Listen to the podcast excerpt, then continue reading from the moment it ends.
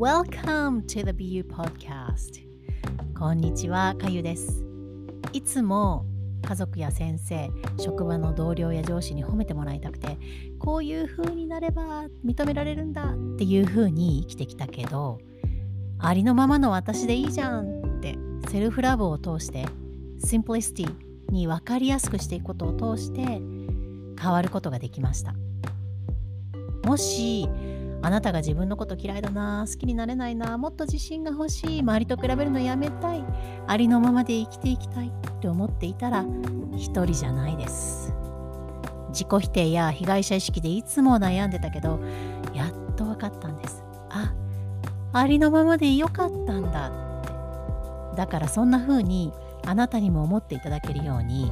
点と点をどうつないでいけばいいのか幸せや豊かさがどうすれば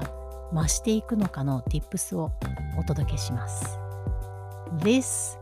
is the podcast with Kayu.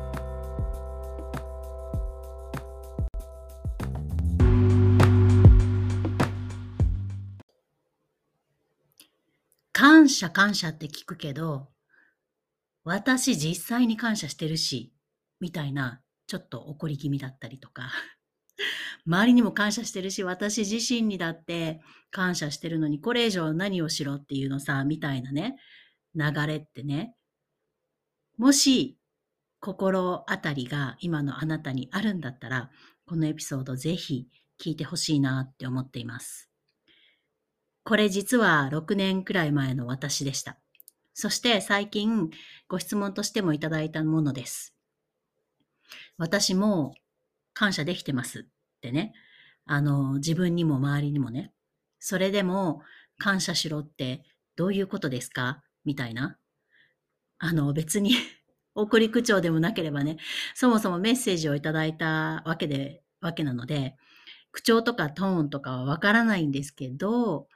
この質問を取り上げさせてもらった理由は、私自身昔の自分とか、そこと、えー、とても被るところがあるからなんです。なので、今日のエピソードはサクッと要点だけまとめたいなと思っているので、長くはならないはずなんですが、まず、聞いてくださってるあなたに覚えておいてほしいのは、私たちの脳っていうのは覚えておくこと、記憶しておくことがとっても得意なんですよね。それが一つの機能というか、だから過去に例えば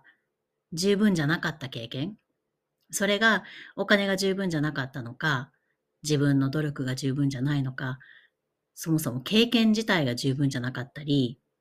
感じてる幸せ度っていうのが十分じゃないとかね。あの、内容は何でもいいんだけど、とにかく十分じゃなかったという経験をしていたことを脳はね、しっかりとそのインプットしてくれてるわけなんですよね。だから、その場所からね、例えば何か新しい決断をしようとしても、でもしかしたら何かしらナビゲートをね、しようとしてても、本来であれば、ね、その十分じゃなかったという経験を思い出しているその次元、なんて言ったらいいのかな、その次元から思い出してるわけじゃなくて、その思い出して、それを一生懸命ね、その何かが足りなかったっていう記憶で、これは潜在意識か、あるいは体の記憶として残ってるので、そこを要は持ちながらも、持ちながら私たちが何をしようとするかというと、一生懸命外側、外の環境から、その何々が足りなかった、十分じゃなかったっていうのを補うためのものを探して、どうにかしようとしてるんですよね。わかりますか？言いたいこと。内側で起こってることと、要はね、脳がちゃんと覚えてくれてるその記憶や体験ですよね。と、その外側のズレが生じちゃってるのね。だからもっと自分自身、あなた自身がリソースフルになったり、エンパワーされたり、自分自身を本当に心底信頼できるようになる必要があるんですよね。で私たちって、こう常に外側、自分以外のことや物や人や環境に自分がどうすればしっかりとその地に根を張って自分の足で立てるかどうかを探してるんだけど、実のところ、ある程度のその自己コントロールというか、セルフマスタリーというかね、それをすることで初めて内側に安定感っていうリソースができるんですよね。で、そういうふうに私は思ってるし、私自身の経験からも、その、そこの部分に、それ相応な、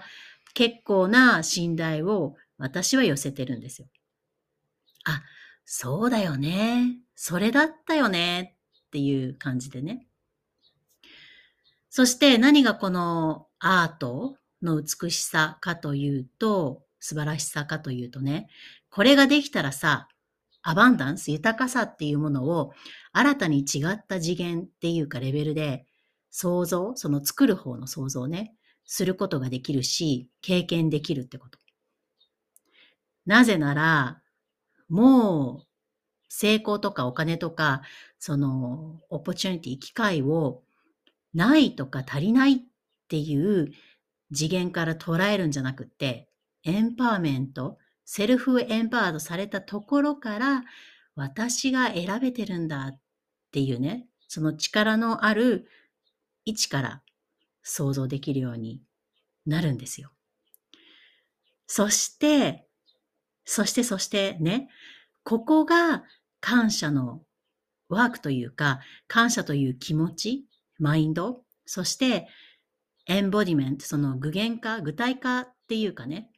体の身体感覚で感謝を感じているっていう、その経験そのものをすることによって、感謝を感じて、経験して、感謝できることに対して、それをありがたく受け取って、爽快になれるっていうのが、私の捉えるその感謝そのものの意味だし、これを聞いてくれてるあなたにも、ぜひぜひ、その部分の感謝、あるいは感謝のワークっていうものをしてもらいたいなって思うんですよね。そういうわけで、まあ、あの、先週末私は、まだ今週いっぱいね、夏休みじゃない、夏休みじゃないよ。春休みではまだ 4月だよ。春休みが続く子供たちとね、先走っちゃった一人で夏休みなんて。おじいちゃんおばあちゃんのその計らいでいとこたちと一緒にね、プチ旅行へ行ってきました。そしてそれが、あのー、現実化したのも、本当にその人とのつながりだし、ご縁があったからだし、それを同時に孫たちのために体験させてやろうっていうね、まあ祖父母の思いがあったからで、私からするとどれをとっても感謝の対象になるものばっかりで、おかげさまで感謝しながらとても優雅なプチ旅行を楽しませてもらったんですよね。なので、感謝してるよ、私とか、これ以上何に感謝しろって言うのよってもしもどこかでそういうあなたがいるんだとしたら、ね、6年前の私みたいにさ、意固地になってさ、英語を最先端で走らせていたいならそれはそれでもいいけど、もっと本当に豊かさっていうものを、その私たち人間が与えられた本当に繊細で微細で美しいこの脳や思考にマインド、体というものを大切なパーツとして捉えて過ごしていきたいなら、感謝は一日一回は手を止めて探してみてほしいなと思います。で、ぜひぜひ今までやってきた人はね、また見つける質を変えるとか、今まで2つ見つけてたのを4つにしてみるとかさ、アレンジしながらやってみて、結果、よかったら私ともシェアしてくれると嬉しいな、なんて思います。ではでは、今日はここまで。Looking forward to connecting with you in the next episode.